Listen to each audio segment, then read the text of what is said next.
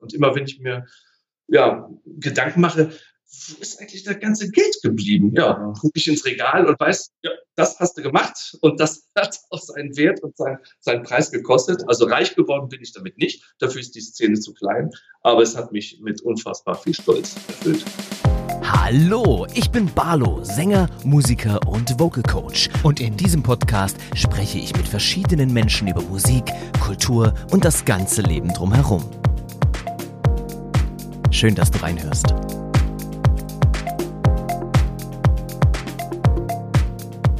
Einen wunderschönen guten Tag und herzlich willkommen hier zur zweiten Folge vom Podcast. Ich bin Barlo. An dieser Stelle ein herzliches Dankeschön an euch alle, die ihr die erste Folge so zahlreich gehört und abonniert habt. Ich freue mich darüber sehr und hoffe, das geht so weiter. Ich mache auf jeden Fall weiter. Nämlich mit dem nächsten Interview der Reihe Ohne Kunst wird's still. Mit einer Person, die ich seit vielen, vielen Jahren kenne. Eine Person, die im Mittelalterbereich, kann man so sagen, als Urgestein oder wie er selber gesagt hat, als Dino gilt. Aber seine Geschichte geht noch viel weiter. Vom Reggae bis zum Mittelalter mit viel Wein, Weib und Gesang. Die Rede ist von Roland Kempen von den Streunern. Und was er so zu erzählen hat, das hören wir gleich. Hallo Roland. Hallo Danny, ich freue mich, dass die Leitung steht und es geklappt hat. Ja, mich hat es auch sehr gefreut. Wir bitten vorab schon mal die technischen Indifferenzen vielleicht ein wenig zu entschuldigen, aber wir sind Corona-konform auf 481,46 Kilometer Luftlinie Entfernung gegangen. Von insofern kann uns beiden da schon mal gar nichts passieren. Richtig. Heute, wie gerade gesagt, eben schon der Roland äh, oder auch anders genannt Roland Le Franzose. Von den Streunern ist er bekannt und er macht noch ganz, ganz viel andere Sachen und ist eine sehr interessante Person. Man könnte sagen, jetzt Roland bitte nicht falsch verstehen, aber ein Urgestein der Szene und äh, was er alles so macht und gemacht hat, das werden wir jetzt mal Stück für Stück erörtern. Aber Roland, magst du mal kurz was sagen zu dir und deiner Person? Ja, sehr gerne. Also, dass ich tatsächlich zum Dino avanciere Stück für Stück und das nicht verhindern kann, ist ähm, ein komisches Gefühl, denn äh, man altert ja eigentlich nur äußerlich. Innerlich bleibt man immer noch der gleiche Kindskopf wie früher. Und das ist auch gut so, denn wir wollen uns ja die Fantasie und die Kreativität von Kindern bewahren. Das ist ja das, was uns äh, als Künstler auszeichnet. Auf der einen Seite erwachsen zu werden und auf der anderen Seite im gesunden Maße Kind zu bleiben. Das ist ja das Frische, von dem die Streuner seit 25 Jahren auf der Bühne zehren. Wir sind jetzt seit über 25 Jahren dabei. Und was ich da in all den Jahren erlebt habe, das ist schon bemerkenswert. Also man nimmt es anders wahr als andere. Aber ich bin froh, dass ich diesen Weg gegangen bin. Das kann ich durchaus sagen. Und ich freue mich vor allem, dass du das richtig ausgesprochen hast. Die meisten tun sich mit meinem Namen dann doch etwas schwer. Aber ich höre Gott sei Dank auf beides. Also ob einer Roland oder Roland sagt, ist ähm, Jacke wie Hose, weil ich bin ja zweisprachig aufgewachsen, habe auch beide äh, Nationalitäten in der Tasche. Ach tatsächlich, du bist also eigentlich ein halber Franzose, kann man das so sagen? Genau. Ich bin nichts Halbes und nichts Ganzes, also zwei Halbes quasi. Also ich bin ja übrigens auch schon viele, viele Jahre Streuner-Fan, weil ich bin ein Ticken jünger als der Roland und bin mit den Streunern ja, ich sag jetzt mal groß geworden. Das klingt total furchtbar, aber es ist wirklich so. Ja, ich bin, ich bin, die Streuner haben da angefangen, wo ich zehn Jahre alt war. Und als ich so in diese Mittelalter-Fantasy-Richtung kam, war ich 16. Das heißt, die Streuner waren so in der Blütezeit, wo das so richtig losging. Und ähm, ja, der Roland, der Roland hat ja einiges, wie gesagt, gerade schon gemacht und erlebt. Und ich habe von ihm ja vorab schon etwas bekommen, wo ich weiß, der macht noch viel mehr oder hat noch viel mehr gemacht, was mich da sehr, sehr interessiert hat. Du hast erst einmal eine klassische Ausbildung am Klavier, 15 Jahre, ist das korrekt? Ja, das ist korrekt. Ich habe den Unterricht immer weiter genossen und gemacht. Und ähm, gut, die letzten, sagen wir mal, vielleicht fünf Jahre, äh, da wurde ich einfach nicht besser, aber ich konnte wenigstens meinen Standard halten. Ähm, ja, ich habe mich dann in Köln beworben, wollte ursprünglich auch Pianist werden, äh, habe die Aufnahmeprüfung auch mit eins bestanden. Wow. Aber dann habe ich mir angehört, was man können muss, wenn man fertig ist. Und äh, das hat mir wirklich nicht gefallen. Ich habe gedacht, also zu so einer Maschine lasse ich mich nicht ausbilden. Ähm, das läuft darauf hinaus, dass ich jeden Tag acht Stunden übe. Und äh, wenn ich das zu meinem Beruf machen will oder soll, das, das bin ich nicht. Da drehe ich durch. Am Ende muss ich auch noch Sachen spielen, die ich nicht spielen möchte.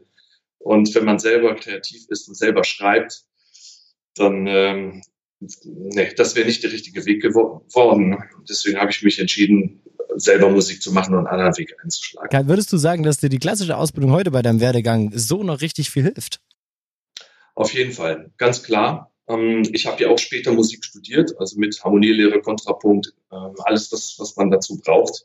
Und das habe ich äh, in der Zeit der Produktion gebraucht. Das brauche ich jeden Tag bei den Steuern, das brauche ich beim Komponieren. Und egal welches Instrument ich in die Hand nehme, es hat immer etwas gebracht. Also das ist Wissen, das ist gar nicht mehr bezahlbar. Und vor allen Dingen, ähm, ich finde es auch sehr gut. Ich habe ja zum Beispiel auch eine klassische Gesangsausbildung genossen, ähm, die mir heute nicht nur dabei hilft, selber Unterricht zu führen, nein, sondern eben auch, ähm, man kann viel alles singen eigentlich, weil man genau weiß, wie es richtig funktioniert. Ich bin sehr neidisch drauf, dass ich kann überhaupt kein Klavier spielen. Ne? Ich kann drei Akkorde und das allerseits beliebte, den Flohwalzer, den kennst du bestimmt auch, ja. naja, mit drei Akkorden kommt man erstaunlich weit. Das ist und wahr. da möchte ich gerne anknüpfen an die Kritikpunkte, die uns also über Jahre um die Ohren flogen. Ach ja, die Streuner mit ihrem Lager, Krimskrams, da die drei Akkorde, das kann ja jeder. Ne, hieß es immer.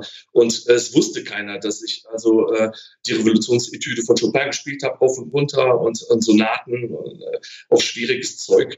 Ähm, dass ich damit jetzt kein Geld verdienen kann, weil der Flügel um den Hals einfach nicht zu transportieren ist. Es ist einfach nicht, nicht machbar, äh, war der Gang zur Laute oder der Griff zur Laute zu irgendwas, womit ich mich bewegen kann, auf jeden Fall interessanter. Und letzten Endes verdiene ich mein Geld tatsächlich mit einem Stück Holz und sechs Seiten. Aber dass ich mehr kann, das interessiert viele auch gar nicht. Das kommt jetzt erst langsam durch, seitdem die Streuner streamen und sehen, was ich für Titel von der Scheibe umsetze auf Klavier. Ja, das ist natürlich wahr. Die Leute sehen natürlich das, was ihr tut. Ihr spielt mit äh, Geigen und äh, oder Violin oder wie, wie, wie, darf man jetzt sagen bei den Streunern? Darf man Geige sagen? Muss man Violine sagen? Auch wir sagen Fiedler, die zwei, die Fiedeln und die Lauten. Ja. Ach, sehr gut, die Fiedeln. Okay, gut, dann sage ich die Fiedeln. Ja, die Fiedeln.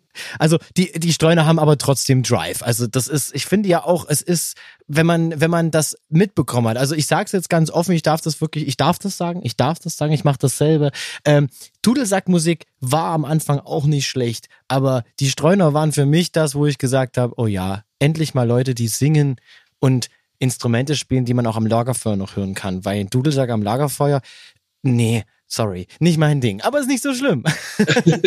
naja, also was, was den Reiz ausmacht, ist halt die Vielseitigkeit. Es gibt einmal die äh, Krasch-Bum-Bang-Abteilung ne, mit dicken Trommeln und Dudelsäcken. Wenn es mal ja. kurz mal richtig laut werden soll, ist das genau richtig.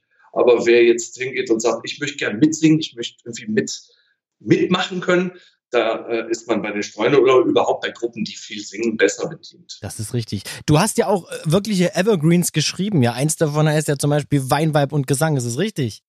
Das ist richtig. Es hat auch immer wieder für äh, ja, komische Verwirrung und äh, Durcheinander gesorgt. Denn äh, es hat sich mal einer erdreistet, das auf einen Sampler zu packen und Traditional drunter zu schreiben, weil er keine GEMA zahlen wollte. oh und dann je. kam raus, äh, dass das Lied eben nicht 400 Jahre alt ist oder 500 oder älter, sondern äh, ja, aus den 90ern ist. Ist halt, ist halt schwierig, ja. Schwierig bei euch. Ihr als Streuner macht ja tatsächlich oder habt ja viele eurer, eurer Scheiben so produziert, dass ihr euch alten Liedern bedient habt und die wirklich völlig neu umgebaut habt, oder?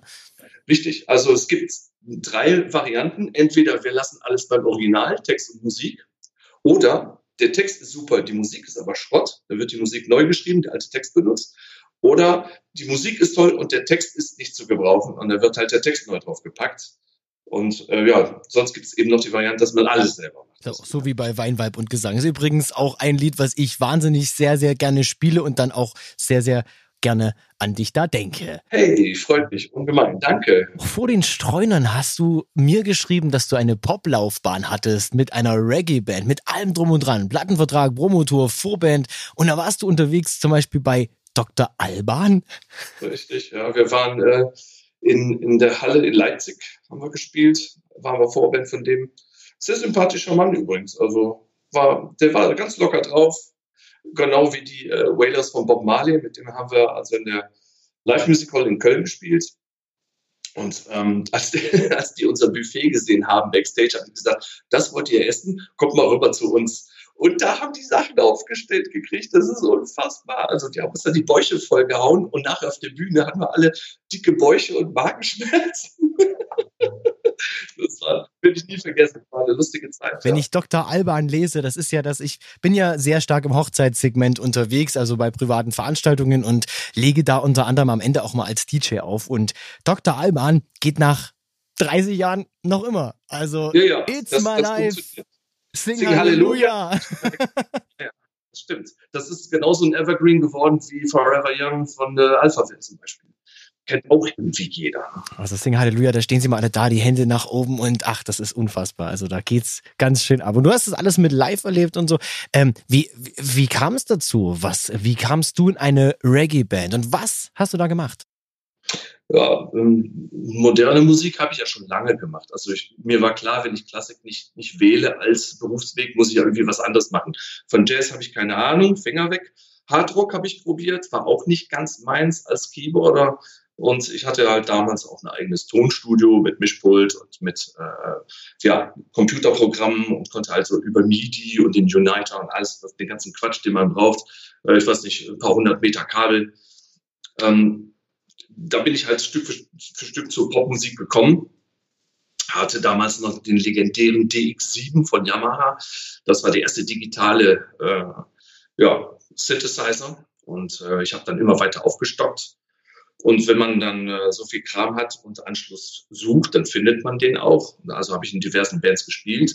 Und letzten Endes bin ich auf ähm, Shirin und Cyrus äh, Valentine getroffen oder gestoßen. Und ähm, Shirin ist übrigens später ähm, Viva-Moderatorin geworden. Sie war dann nachher äh, VJ. Und äh, der Cyrus hat nachher ähm, ja so Veranstaltungen wie Rheinkultur mitgestaltet, wenn ich mich recht entsinne. Also kurzum, ich war schon immer irgendwie mit der Nase in der Popgeschichte drin. Also das, ist, das hat mich auch gereizt. Es gibt ja auch nichts Schöneres als einen guten Groove. Und äh, ja, Reggae groovt sehr schön. Wir hatten also eine Mischung aus Ska und, und äh, ja, etwas rudimentärem äh, Reggae. Wir waren also dann auf Tour, haben äh, verschiedene Preise gewonnen. Wir haben also einmal einen Juso-Wettbewerb gewonnen in Bonn, dann haben wir den Camel Award abgestaubt im ersten Preis und ähm, die Preise davon waren zum Teil Studioaufnahmen, mit denen haben wir uns dann überall beworben. Und über den Musikverlag Budde in Berlin sind wir dann an den Plattenvertrag gekommen. Und ähm, ja, damit wurde die CD dann aufgenommen. Es lief eine Bravo-Story an und dann sollte alles um die Radiosender gehen. Und jetzt kommt der Knackpunkt an der Geschichte. Damit ist die Geschichte auch zu Ende. Die haben dann Werbung für unsere CD gemacht und der Vertrieb hat irgendwie geschlafen die CD konnte keiner kaufen. Ach, hey. Und damit waren wir über Nacht raus aus der Nummer. Also so schnell bin ich noch nie aus dem Vertrag rausgekommen wie da. Und wir standen alle auf dem Parkplatz, haben uns angeguckt und der Motto, was machen wir jetzt? Ja, jetzt macht jeder sein eigenes Ding und da haben wir uns verabschiedet und wir haben uns zwar öfter nochmal getroffen später, aber das war dann die Karriere. Von jetzt auf gleich raus. Und wir, wir konnten nichts dafür, wir konnten es nicht ändern, wir hatten es nicht in der Hand wir wussten auch nicht, wo in der Kette das Glied gerissen war. Und wenn die Kette einmal reißt, dann fliegt alles auseinander. Dann war es das. Und damit waren wir zum Abschluss freigegeben. Und ich habe dann genau aus Wut und aus dieser Geschichte heraus, habe ich ja gesagt, so, Schluss. Ich mache jetzt alles alleine. Ich mache jetzt meine Plattenfirma, ich hole jetzt meine eigenen Künstler, ich mache meine eigene Band, ich mache jetzt alles selber. Und wenn ich dann scheitere, dann weiß ich, woran es liegt, nämlich an mir. Und aus dieser Wut heraus ist MUT Records entstanden. Erst hatte ich ja ein, eine Agentur, also habe ich auch Bands äh, vermittelt, gerade im Sektor Mittelalter und so. Ne? Und äh, diese Firma hieß Musik und Tanz. Und aus Musik und Tanz, M-U-T, wurde MUT. Unfassbar. Ich wollte gerade fragen, was das bedeutet. Dankeschön. ja, es ist ein neutraler Name. Er, er heißt nichts in keiner Sprache dieser Welt und äh, geht gut über die Lippen. Und äh, von daher habe ich gesagt, gut, MUT bleibe ich dabei. Und als ja, Symbol oder Firmenlogo habe ich halt eine CD gekreuzt mit zwei Schwertern. Das ist sehr interessant. Sehr, sehr, sehr Und so ist das entstanden. Und die erste Band, glaube ich, wenn ich mich recht entsinne, die ich unter Vertrag gekriegt habe, war entweder Alavia, das sind auch Dinos in der Szene, ähm, die sind entstanden aus der Gruppe Oswald, noch länger davor. Die gab's, da gab's die Streuner noch lange nicht. Und ich glaube, die erste Kombo, die ich dann unter Vertrag genommen habe, waren die Erdlichter. Die sind ja auch in der Szene bekannt. Ja. ähm, die haben mich im Zuber überrascht. Die wussten, ey, ich weiß, der hat eine Plattenfirma, äh, dem dudeln wir jetzt was vor, der sitzt im Zuber, der kann jetzt nicht weg, dem spielen wir jetzt unser Programm vor. Da saß ich da mit Käse und Traum und Live-Musik und die haben echt mein Herz im Sturm erobert. Also äh, das war so ein geiles Ambiente, da in diesem Bottich zu sitzen, in, im Blubberwasser und die Musik zu genießen. Da habe ich gedacht, das muss auf CD. Und somit ist dann die Kobold-Tanz von den Irrlichtern entstanden. Und das hat sich dann rumgesprochen. Dann kamen dann andere Bands wie Ranunculus, ey, du machst CDs und so weiter. Und auf, um auf das erste zurückzukommen, was du eben gesagt hast, ob mir meine Musikausbildung geholfen hat, ja, ganz klar. Ich höre Musik und weiß, wohin die Reise eigentlich gehen müsste, damit es so klingt, wie es soll. Und das, das ganze Wissen, das, das wusste ja keiner, dass ich das mitbringe. Die wussten alle nur, der ist bereit, da 10, 15, 20.000 auf den Tisch zu legen und die Scheibe zu machen. Wir müssen nichts bezahlen. Wir müssen ihm nicht mal die CDs abkaufen. Und der trägt das volle Risiko. Los geht's. Und das habe ich auch gern gemacht. Und immer wenn ich mir ja, Gedanken mache, wo ist eigentlich das ganze Geld geblieben? Ja, gucke ich ins Regal und weiß, ja, das hast du gemacht und das hat auch seinen Wert und seinen, seinen Preis gekostet. Also reich geworden bin ich damit nicht. Dafür ist die Szene zu klein, aber es hat mich mit unfassbar viel Stolz erfüllt. Das glaube ich dir sofort. Und vor allen Dingen, wenn man mal, wenn man mal das jetzt so hört, äh, also wer sich mit Label und äh, Plattenverträgen auskennt, da ist das, was du gerade geschildert hast, ja wirklich ein Segen für jede Gruppierung, für jede Band, für jeden Künstler. Wenn man nichts ja, abkaufen ja. muss, wenn das komplette Risiko bei der Plattenfirma liegt. Also ähm, ihr Plattenfirmen dieser Welt, wenn es irgendwo noch eine gibt, die das auch so macht, ich wäre dann da bereit, gell? ja, ja, tatsächlich. Und es sind auch dann viele andere Bands gekommen und einmal hatte ich wirklich großes Pech mit Tethys, auch begnadet gut. Es ist auch eine traumhaft schöne Scheibe geworden und die haben sich also nach der Produktion aufgelöst. Und ähm, ja, ich habe den ganzen Keller voll Tethys-CDs, die keiner kauft, weil die halt nicht mehr spielen. Gut, aus solchen Fehlern lernt man, aber wenn ich an Künstler glaube und, und das Gefühl habe, das ist was, dann bin ich auch dabei. Mehr Herz und Blut und da gucke ich auch nicht auf den Taxameter. Und wenn das Studio jetzt drei, vier, fünf, acht Tage länger dauert, dann dauert es halt acht Tage länger. Das ist mir dann egal, denn die CD muss ich ja in 10, 15 Jahren noch hören können und ich muss immer noch denken, war richtig. Das zeichnet sich ja richtig aus, aber ich würde fast behaupten, auch wenn ich das jetzt nur aus meiner persönlichen Meinung sagen darf oder kann, das liegt daran, weil du halt selber Künstler bist und mit Herzblut eher so agierst, dass du sagst, also ich muss es selber geil finden, nicht nur zum genau. Verkauf, genau. ja. Also ich denke ja. schon, dass das kleines bisschen künstlerischer Anspruch mit ist dabei. Ja, ja das, das Ding geil. muss mich anmachen, sonst braucht es nicht auf dem Markt. Du bist aber noch aktiv mit Amity Records, oder? Ja, das Problem ist der CD-Verkauf. Ich meine, du hast das bestimmt auch miterlebt. Du machst ja selber auch viel Musik und hast da viel damit zu tun, dass der Tonträger an sich äh, auf ja, absterbendem Ast sich befindet. Die Leute haben immer weniger die Geräte dafür. Ich finde es einerseits bedauerlich, auf der anderen Seite ist es vielleicht tatsächlich Zeit, ein neues Medium zu finden. Ähm, auf der anderen Seite habe ich noch kein anderes schönes Medium gefunden, das auch die Klangqualität über Lautsprecher so wiedergibt. Denn keiner schließt ja sein Smartphone an die HiFi-Anlage an sondern die meisten hören das Ding über einen 1 Zentimeter Lautsprecher und sagen, oh, super Musik. Und dafür geht man dann für 10.000 Euro ins Studio. Und das ist eigentlich auch Quatsch. Es ist genau das Problem. Man geht ins, ins Studio, hat Hi-Fi Endprodukte der besten Art und dann wurde es auf dem Küchenkofferradio abgespielt. Das war früher schon so ein Problem, ja, und das ist heute mit den Smartphones nicht anders. Nur mit dem Problem, dass eben heute gerade jeder Teenie ähm, und darüber hinaus wird halt viel gestreamt, äh, wo wir wieder beim Thema Streaming sind, allerdings auf anderer Art. Ähm, was hältst du denn überhaupt grundsätzlich vom Musikstream? Naja, man muss mit der Zeit gehen und sich angucken, was sind denn die Alternativen, die sich dann bieten. Also es nützt nichts, immer zu jammern, zu sagen, ich will dies, ich will das und früher war alles besser. Früher war nicht alles besser, früher war alles anders. Ja, und die Zeiten waren anders. Und wenn man es schafft, mit der Zeit zu gehen, dann muss man entweder gucken, dass man sich damit arrangiert oder man lässt die Finger davon. Aber dann darf man auch nicht kritisieren. Da muss man sich einfach raushalten. Und mir gefällt es nicht, weil ich, ich ein Bühnenmensch bin, aber die Alternative dazu ist, hier zu sitzen und nichts zu tun. Das kann es ja auch nicht sein. Und ich sehe ja gerade, äh, die Streuner haben sich also tatsächlich durchgerungen, jetzt zu streamen. Pinto, der Schäfer, der Lautenspieler, der immer neben mir steht und die Moderation macht, der hat da fantastische Sendungen hingelegt. Und ja, für den, der es macht, wirkt es komisch, weil keiner klatscht. Es ist nach dem Lied einfach leise und man hat das Gefühl, man singt für die Tapete.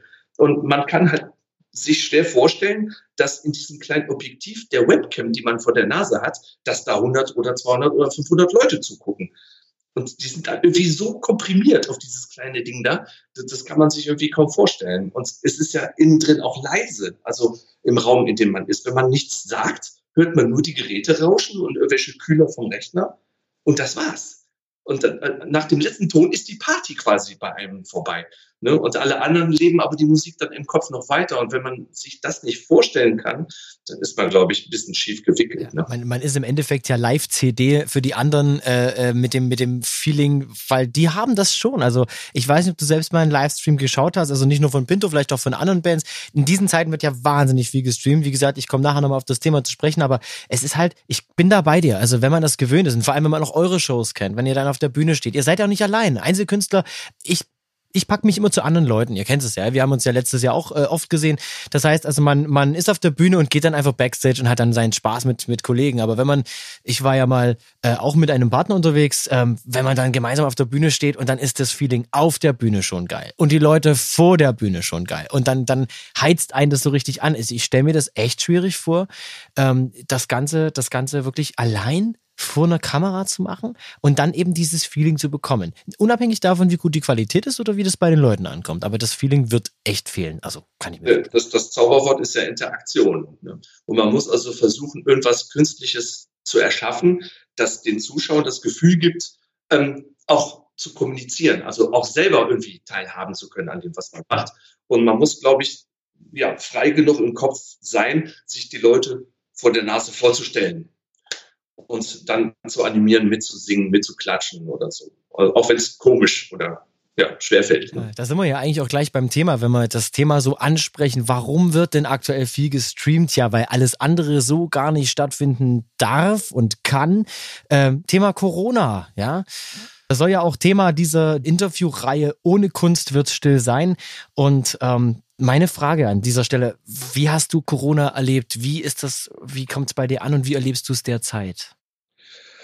Ja, das ist ein schwieriges Kapitel, weil ich die genauen Ursachen für so eine Entwicklung eines Virus nicht gut genug kenne. Ich sehe einfach nur die Auswirkungen. Die Auswirkungen, die erleben wir alle. Das äh, Ding heißt ähm, ja Auftritts- und Berufsverbot. Ähm, ja, das ist halt eine Grippewelle. Ne? Und die Frage ist, wie gefährlich ist das wirklich? Für wen ist es gefährlich? Ähm, wann muss man sich Sorgen machen? Und ich habe ja auch selber zehn Tage im Bett gelegen. Ich war so schwach, dass ich mich im eigenen Bett nicht umdrehen konnte, habe tagelang nichts gegessen. Ähm, bin später getestet worden und da haben sie halt nichts gefunden. Die Frage ist, was habe ich also gehabt? Oder war ich da schon überm Berg und hatte es dann hinter mir? Im März konnte man ja noch nicht prüfen, äh, ob man diese Antikörper hat, also ob man das Virus jetzt nur hat oder nicht. Und äh, die Ärztin hat mich dann auch ins Krankenhaus geschickt. Das waren dann nochmal fünf Tage am Tropf. Und so, dann war ich dann durch. Ne? Und sowas habe ich vor ja, etlichen Jahren auch schon mal gehabt. Das ist jetzt irgendwie nichts, nichts Neues. Äh, wenn man sich eine Grippe anfällt, anfängt, dann, dann liegt man und kuriert das Ding irgendwie aus. So. Und dass dann die Medien 24 Stunden am Tag darüber ähm, ja, debattieren und, und äh, senden und man, also man kann ja durch die Kanäle rauf und runter seppen. Man sieht, man sieht und hört ja nichts anderes. Ja, genau. Das ist das große Problem an dieser Zeit. Ja, man hört und sieht nichts anderes mehr und das kann halt richtig, richtig depressiv machen, wenn man nicht aufpasst, weil es ja tatsächlich, man beschäftigt sich 24 Stunden am Tag damit, wenn man eben solche Kanäle verwendet oder mit Leuten spricht. Ja, ja das ist halt der Mainstream. Die meisten, die meisten sind ja im Mainstream und weil wir im Netz auch viele ich sag mal, Spinner und Übertreiber und Leugner und, und was weiß ich alles haben, das vermischt sich dann da mit der Realität. Und da wird man schnell in einen Karton mit reingepackt und schon ist man selber halb rechts und oder ganz rechts und extrem und völliger Spinner und, und läuft irgendwelchen äh, Verschwörungstheorien hinterher. Und da wird also vergessen, dass da auch sehr viel Wahrheit auch ist im Netz. Bloß die Frage ist halt auch, äh, wie, wie, was nimmt es für Ausmaß an? Also ich habe ja auch meine eigene Meinung dazu. Ich, äh, wie ja jeder andere auch, natürlich hat das Coronavirus äh, ist das ein Virus, der gefährlich werden kann. Für wen auch immer, das weiß, ist ja genau die Geschichte. Es weiß keiner so richtig, es weiß keiner damit umzugehen. Für die einen ist es eher eine harmlose Grippe gewesen, die das äh, schon hatten. Für die anderen war es dann lebensbedrohlich mit Intensivstation. Das ist eben das Gefährliche und es gibt noch kein Gegenmittel. Na gut, also bei, bei Viren gibt es ja sehr oft keine Gegenmittel, keine richtigen. Wir reden ja hier nicht über Bakterien?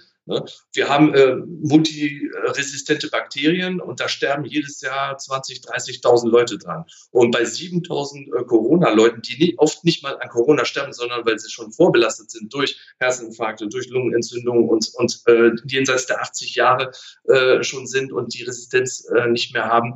Also viele sind mit Corona gestorben, aber nicht unbedingt an. Das heißt, die Zahl ist sowieso schon mal nicht, nicht so wirklich richtig, wenn ich das richtig verfolgt habe.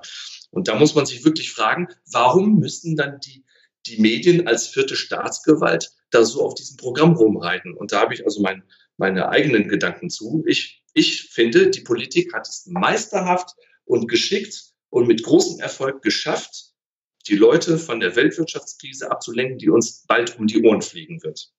Und das, da hört man nämlich kaum was drüber. Ne? Der Einzige, der sich mal ein bisschen verplappert hat, war äh, Wolfgang Schäuble, der sich Sorgen macht, dass der Euro aus den Latschen kippen könnte.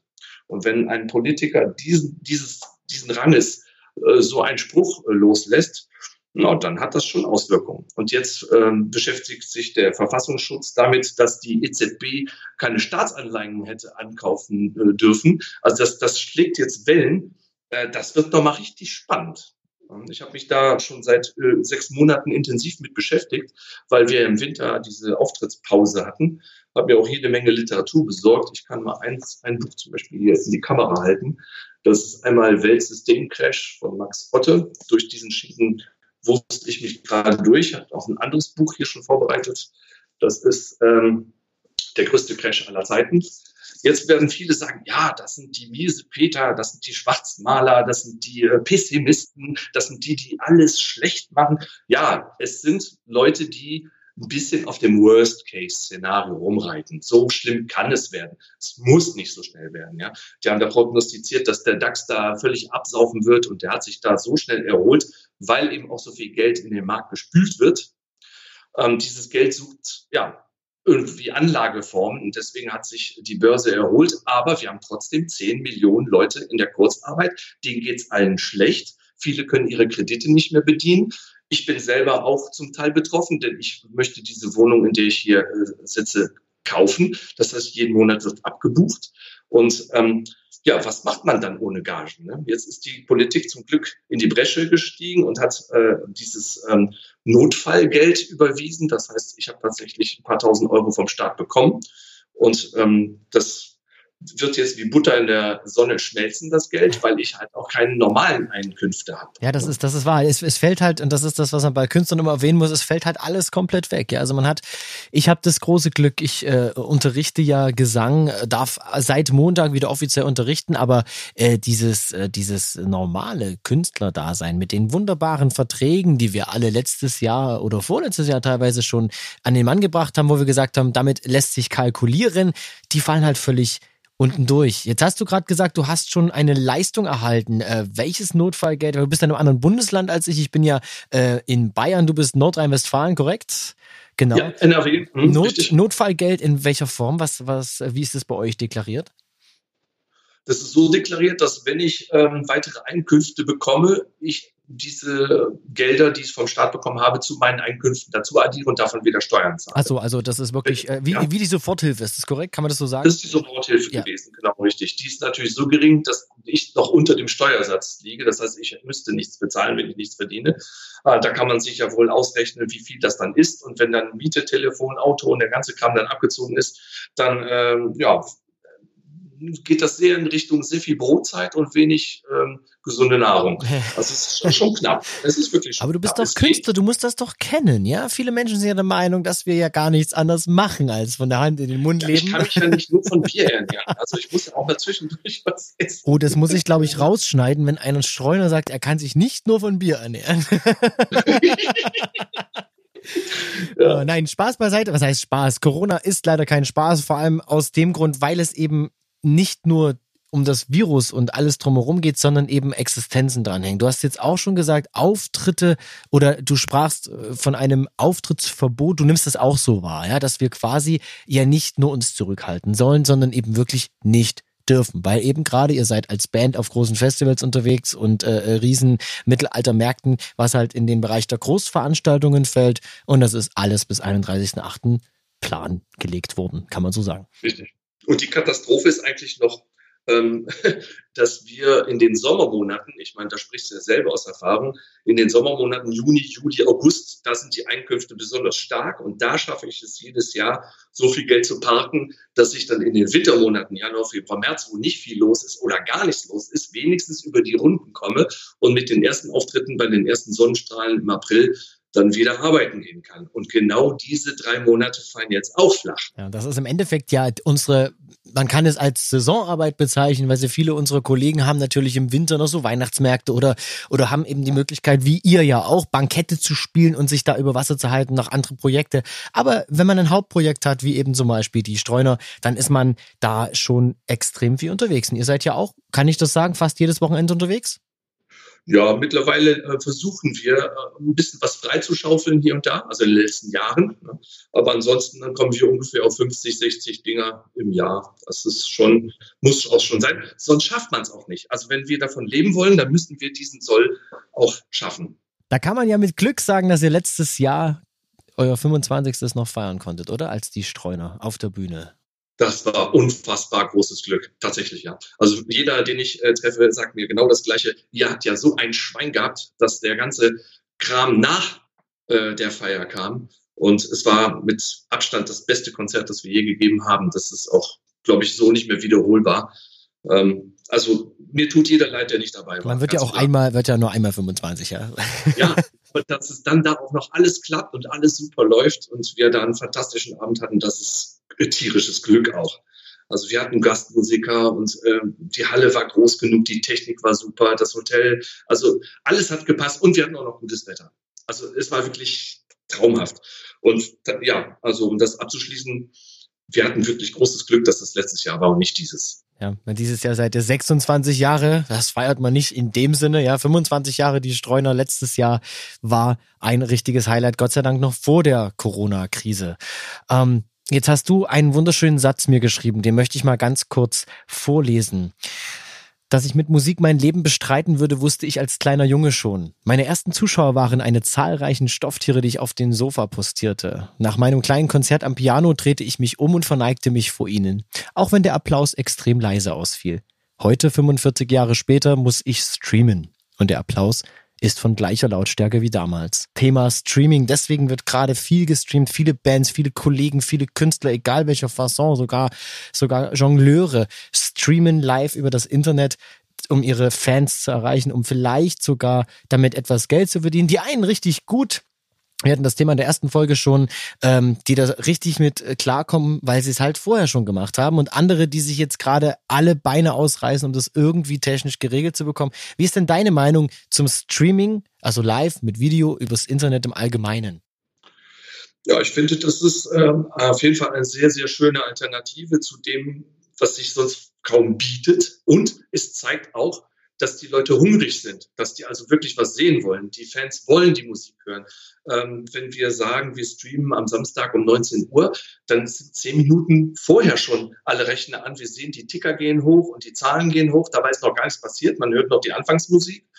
Und es ist tatsächlich der Gang der Zeit und es ich, ich denke, wenn die Medien natürlich den ganzen Tag nur über Corona erzählen und die Leute wirklich die Nase voll haben, dann flüchten die natürlich ins Netz. So völlig klar. Wo sollen sie sonst hin? Gut, es gibt natürlich noch diese ähm, ja, bezahlbaren Fernseh-TV-Dinger, die die Serien schicken und so. Ich will jetzt keinen Namen nennen, aber die meisten verschwinden tatsächlich online und gucken sich ja ihre Künstler an. Und da ist also, also was, was mich da freut, ist, es besteht Bedarf. Die Leute wollen Unterhaltung, die wollen ähm, nach Feierabend oder nach Kurzarbeit wollen sie eben abtauchen in eine Welt, die sie von früher kennen, die sie schätzen, lieben, die wollen mitsingen, die wollen Spaß haben.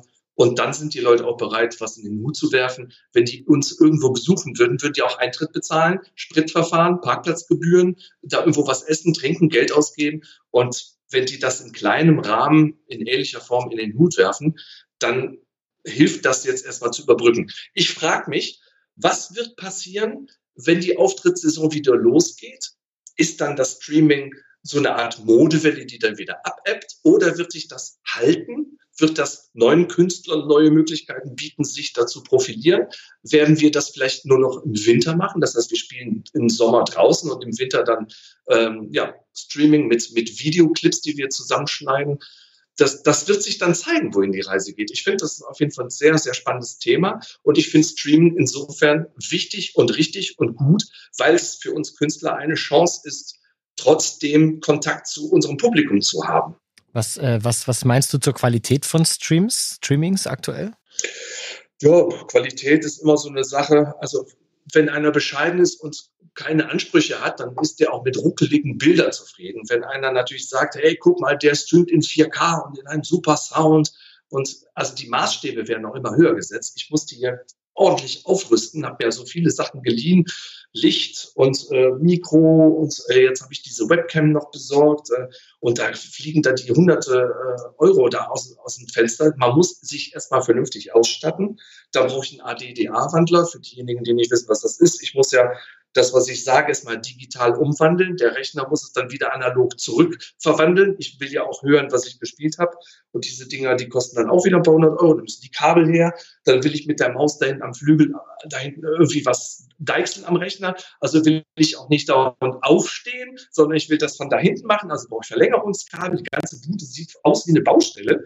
Und ähm, man muss erstmal aufrüsten, um überhaupt mitzuhalten, was andere haben. Die setzen den Maßstab. Und die Frage, brauchen wir das? Wollen wir das? Ich meine, das Interview, das wir jetzt führen über, äh, über Skype und über ähm, das Internet, das ist jetzt auch erst möglich, weil ich mir erstmal eine schnelle Leitung besorgen musste. Das wäre also vor drei Wochen noch gar nicht gegangen. Das ist auch interessant. Also da kann man sagen, dass du trotzdem sagst, ey, ähm, ich muss mit der Zeit gehen, um eben nicht mit der Zeit zu gehen. Und äh, dann eben auch noch investierst in einer Zeit, wo das Geld eh schon rar ist, um eben deine Kunst oder das, was du tust, ausweiten zu können. Ja, also ein Freund von mir hat einen schönen Spruch gebracht. Wer Geld verdienen will, muss erstmal Geld ausgeben. Das war. Kann man so stehen lassen. Also wenn ich, wenn ich äh, irgendwie was wissen will, dann muss ich mir erstmal so ein Buch besorgen und dann äh, mir das reinpfeifen, lesen, verstehen und dann weiß ich mehr. Dann habe ich aber auch, weil ich dann mehr weiß und mehr machen kann, muss ich erstmal Geld ausgeben. Bevor ich, also ich habe mal ausgerechnet, vor vielen Jahren schon, was meine Eltern in mein Musikstudio und mein Musikstudium und in meine Ausbildung als Musiker reingesteckt haben. Ich bin auf erschreckende ungefähr eine Million Mark gekommen. Das wäre fast 500.000 Euro. Wow. Über die ganze Zeit dann, ne? Über, über die ganze Zeit, ja. Also von Equipment, Mischpult, Miete fürs Studio, Ausbildung, äh, das Motorrad, um dahin zu fahren, Gesangsstunden und so weiter. Ja, Klavierstunden. Ich habe ja auch Gesangsunterricht genommen. Italienisches Bel Canto mit Koloraturen. Für einen Bass wie mich natürlich wie eine Treckerfahrt durch die Noten, aber ähm, das war auch nötig. Und wenn man das alles zusammenrechnet über diese 20, 25 Jahre, in denen die Eltern mir geholfen haben, dann komme ich auf sage und schreibe ja, eine halbe Million Euro. Das muss man sich mal vorstellen. Aber jetzt bin ich auch in der Lage, oder was das jetzt, seit vielen Jahren bin ich auch in der Lage, nur davon zu leben, was ich da mache. Und ähm, ich habe eine Statistik gesehen vor vielen, vielen Jahren, ich weiß auch nicht mehr, in welcher Zeitung das war, äh, von, von allen Musikern und, und Musikbegeisterten, die sich irgendwie ein Instrument besorgen und davon träumen, äh, da groß rauszukommen oder davon zu leben, schafft es einer von 10.000. Das ist unfassbar. Also es ist nicht mal ein Promille, das ist ein Zehntel Promille. Und ähm, ich muss auch ganz klar sagen, hätten meine Eltern, vielen Dank an dieser Stelle, nicht so viel Geld in mich reingesteckt, äh, aber Talent muss man natürlich mitbringen, ne? keine Frage. Aber ähm, hätten sie es nicht gemacht, dann wäre ich jetzt heute nicht da, wo ich jetzt bin. Also kann man wirklich auch sagen, jetzt mal all den Kritikern, die eben äh, der Meinung sind, ja, du stellst dich auf die Bühne, nimmst jetzt äh, eine Laute oder eine Gitarre, singst ein paar Sachen ähm, und schon kannst du Geld verdienen. Du du Schmock, du, ähm, dass man denen auch sagt, nein, nein, da steckt viel Arbeit dahinter und äh, allem drum und dran. Ich meine, das, die Frage ist jetzt rein rhetorisch, denn ich weiß selber, wie viel Arbeit das ist, aber man muss es einfach mal sagen, das gehört nicht nur, dass derjenige selber viel Arbeit reinsteckt, indem er eben sich weiter ausbildet, Studio-Equipment kauft, Leute unterstützt oder eben auch äh, einfach mal Dinge ausprobiert, die nicht funktionieren. Nein, da ist ja schon die ganze musikalische Vorbildung und auch da kann ich mich anschließen. Ich mache Musik, seit ich sechs Jahre alt bin und äh, muss meinen Eltern da auch sehr, sehr dankbar dankbar sein dafür, ähm, dass die mir den Weg so geebnet haben. Das hat der Roland eben auch gerade wunderbar gesagt. Sehr, sehr schön. Roland, ich würde jetzt direkt direkt in die Zitate gehen. Und zwar äh, musst du dir vorstellen, das sind die Zitate original aus dem Internet. Ich habe es beim letzten Mal schon gesagt, die sind belegbar. Also wir erzählen hier keinen Schwachsinn oder irgendwas selbst zusammengedichtetes. Es sind Zitate zu dem Thema Künstlerhilfe, gerade hier in Bayern. Ähm, es wird ja gerade bei uns diskutiert, eben das, äh, was heißt diskutiert? Es ist jetzt beschlossen worden, soll angeblich ab morgen antragsfertig sein. Ähm, das Ganze läuft aber schon seit 21.04. Darüber haben verschiedene Medien berichtet, dass es eben 1000 Euro für einen Künstler pro Monat geben soll. Für drei Monate, also maximal 3000 Euro. Wie die Bedingungen sind, was da dahinter steckt, weiß kein Mensch. Was jeder weiß, ist, dass es um KSK oder KSK fähige Künstler geht. Mehr nicht. So, dazu gab es doch tatsächlich drei Zitate. Und diese drei Zitate lese ich dir vor, also jedes einzeln. Und dann sprechen wir mal drüber. Und dann möchte ich mal hören, was du als Betroffener oder als Künstler im Allgemeinen so dazu sagst. Zitat Nummer eins.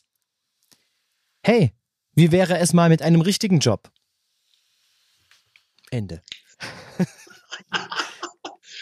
ja, da gehen wir mal drauf ein. Ähm, ein richtiger Job, das muss man erstmal gucken, wie sich sowas definiert. Ne? Und äh, wer sieht, wie wir uns kaputt schwitzen auf der Bühne, der weiß, dass das körperliche Arbeit ist. Es ist gleichzeitig mentale Arbeit.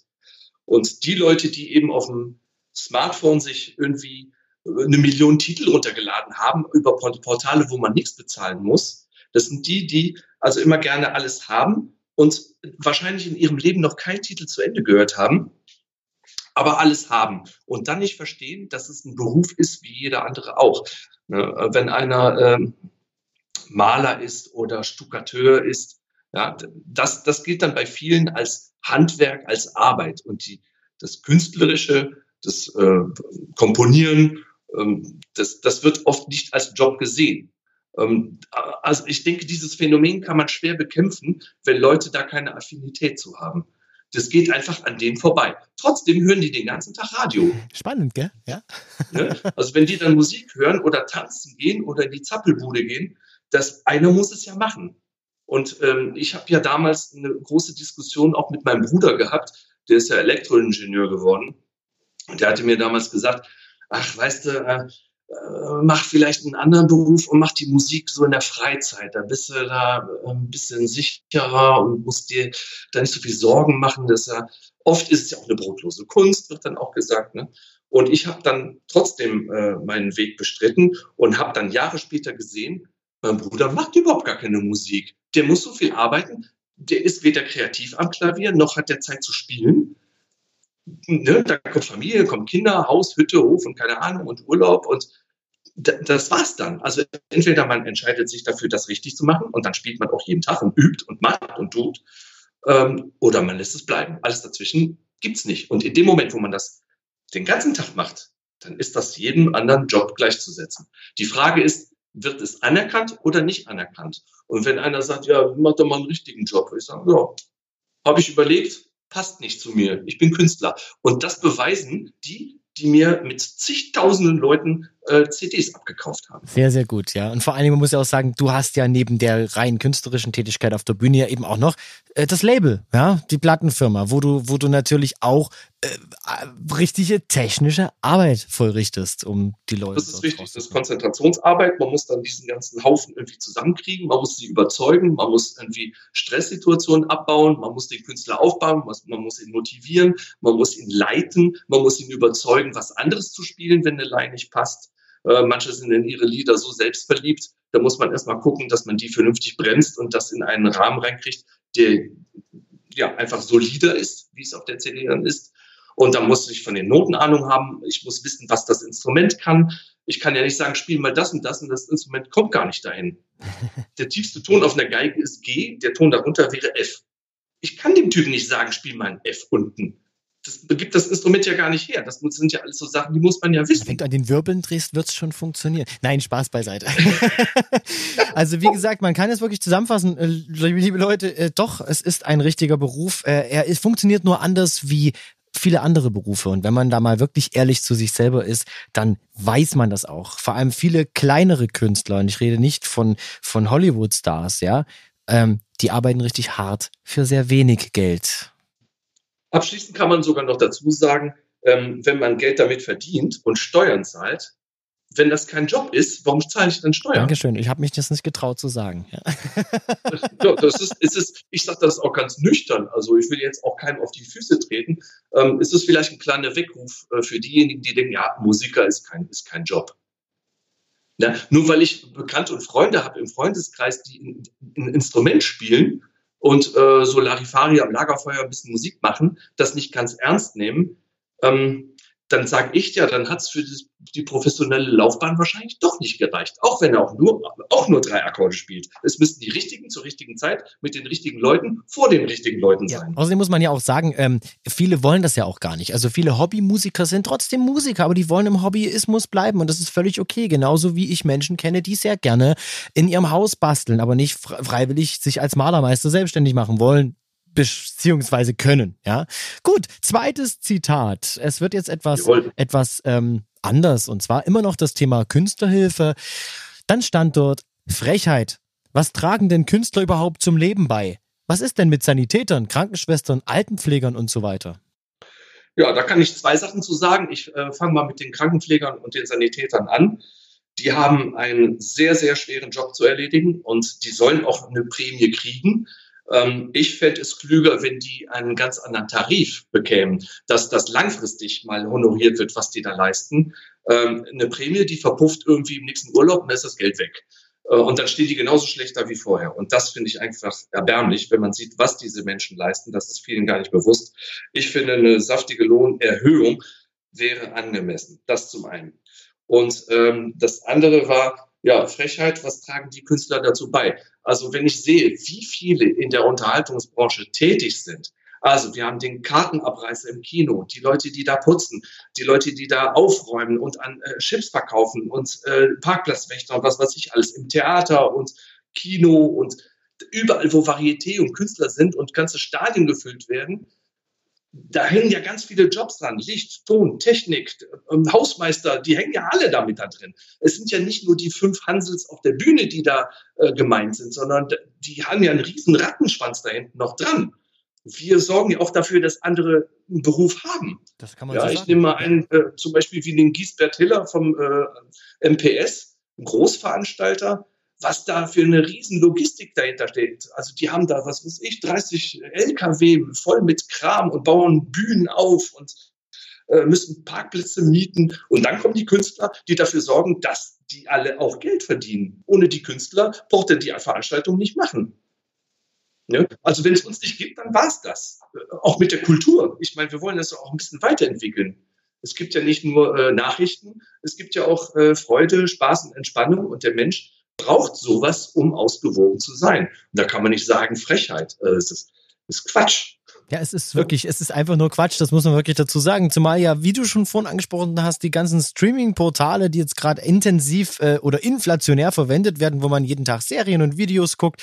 Ich sage immer wieder, liebe Leute, wenn ihr sowas guckt und Fan von sowas seid, ähm, da spielen Schauspieler, da komponieren Komponisten Filmmusik, da gibt es Regisseure, da gibt es äh, alle möglichen Menschen, die damit zu tun haben. Und ähm, man sollte das jetzt nicht immer so kleinlich sehen. Ich habe das Gefühl, auch äh, in schönen Zeiten, wo man eben von Kunst oder Kultur als Luxus spricht oder nicht spricht, weil es eben da ist und wenn man es einfach konsumieren kann, für die ist das jetzt eben, ähm, die fühlen sich jetzt angegriffen, weil die Künstler jetzt in einer Situation stecken, die sie noch nicht hatten. Noch nie. Weil das Problem ist, wenn du früher, früher oder vorher, vor Corona, ähm, schlechte Auftragslage hattest, dann lag es an dir. Irgendwas hat nicht gestimmt. Jetzt ist die Auftragslage super, aber du kannst ihr nicht nachgehen. So geht's mir zum Beispiel auch. Ich bin äh, seit März eigentlich jedes Wochenende bis in den September verbucht. Auf verschiedenen Veranstaltungen. Manchmal einen Tag, manchmal drei Tage. Und es ist einfach weg weg, ersatzlos. Es gibt nichts dafür. Und jetzt stehen Künstler auf und sagen, wir fordern, dass die Politik was tut. Wenn Adidas innerhalb von einer Woche Milliarden bekommt an Krediten, die Autoindustrie gerettet wird, wir wollen auch was vom Kuchen. Und zwar nicht, um uns zu bereichern, sondern einfach, um unser Leben bestreiten zu können. Und jetzt kommen wir gleich damit zum, tja, zum dritten Zitat. Und das ist sehr nett, denn da schreibt einer, ihr werdet nicht gebraucht. Null Bruttosozialprodukt. Punkt, Punkt, Punkt. ja, das, das kann man ja wieder anknüpfen ans zweite Zitat. Das ist gar nicht so weit weg davon. Das ist einfach nicht zu Ende gedacht. Ne? Ähm, also dann greife ich nochmal das auf, was ich am Anfang des Interviews gesagt habe zu solchen Themen. Wenn ich arbeite, Gage kriege und davon Einkommensteuer zahle, auf alles, was ich benutze und kaufe, Mehrwertsteuer bezahle, dann verdient sogar der Hersteller von Gitarrenseiten an mir die ständig reißen. ja, warum und, nur? Ja, und, und, ich muss den Wagen voll tanken, um bis nach Bayern zu fahren, um auf der Bühne zu spielen. Ich muss ein Hotel buchen. Da habe hab ich die, Hotel, die Gastronomie und die Hotellerie äh, auch unterstützt, weil ich mir ein Zimmer nehmen muss. Und äh, also die Leute denken einfach nicht zu Ende. Ja, dann gehen mir die Klamotten kaputt. Ich brauche neue Gürtel, neue Schuhe, neue dies, neue das. Ich muss vieles reparieren lassen. Ähm, dann geht mir das Instrument kaputt. Ich muss zum Instrumentenbauer ähm, die Laute reparieren lassen und dann versagt die Technik. Da verdient also auch äh, irgendeiner in Japan an meinen Produkten, weil die Fußtretmaschine, die ich da benutze, aus Japan kommt. Also wer da sagt, äh, null Bruttosozialprodukt, der hat einfach nicht zu Ende gedacht. Der denkt an den, der irgendwo vor einem Großkaufhaus mit seiner Mütze steht und da trällert ähm, und, und denkt, ja, da, da kommt nichts, der zahlt nichts, der kriegt nichts und äh, der, der stört. und das ist nicht zu Ende gedacht. Und da wird es Zeit, dass den Leuten mal so ein bisschen ja, ein bisschen mehr Wahrheit und ein bisschen mehr Wissen vermittelt wird. Also ich greife die Leute nicht an, sondern ich bemängel, dass die das nicht wissen und dass denen das auch keiner gesagt hat. Und insofern finde ich dieses Interview, das du hier führst, äh, sehr wichtig und sehr gut. Dankeschön, ja. Das ist auch der, der Hintergrund der ganzen Geschichte, dass ihr da draußen einmal hört, wer denn hier alles spricht und was die denn alles so machen. Und dass das eben nicht nur der Mensch ist, der gerade die Gitarre in der Hand hat, der singt und dann von der Bühne wieder geht und dann war das ein schöner Abend, sondern dass davor und danach wahnsinnig viel dazugehört. Genau, äh, auch, äh, ich könnte auch weitermachen mit der Plattenfirma. Ich muss zum Presswerk, ich muss die GEMA bezahlen, ich muss die, den, den Tontechniker bezahlen. Also äh, dann habe ich noch eine Grafikdesignerin an der Hand, die macht für mich das Cover, irgendeiner macht das Layout und also dann, da hängt eine ganze Industrie dran. Äh, Bruttosozialprodukt. Also es ist erschütternd. Ja. Ich, ich brauche erstmal einen Schluck Wasser. Ja, trink, ja, trink, trink, lieber. Äh, muss rausschneiden, Wasser. Ja, Wasser, stimmt. Äh, ja, also äh, kein Wasser. Ja, brauchst erstmal einen Schluck. Bier. Bier, gut. Ja. Ich lasse es genauso drin, wie du es gerade gesagt hast. Okay, lieber Roland, ähm, kurze, kurzer Ausflug in die Zukunft. Und da sind wir auch schon nahe dem Ende. Was wird sich denn deiner Meinung nach nachhaltig verändern aus dieser Krise, mit dieser Krise und all dem, was da so Positives oder Negatives dazugehört? Das ist ein schwieriges Kapitel, denn ich habe auch keine Glaskugel, in die ich schauen kann. Ich kann nur aufgrund meines Wissens und den Büchern, die ich gelesen habe und den Informationen, die mir ja, vorliegen, sagen, dass wir nach Corona eine andere Zeit haben werden als vorher. Es werden viele Restaurants kaputt gehen, es werden Hotels kaputt gehen, es werden Kinos kaputt gehen, es werden viele Jobs nicht erneuert werden. Wenn wir jetzt auch noch auf E-Autos umsteigen, also ein Elektroauto hat viel weniger Bauteile als ein Benziner oder ein äh, ja, Verbrenner halt. Ne? Da werden auch in der Autoindustrie tausende Leute auf der Straße landen.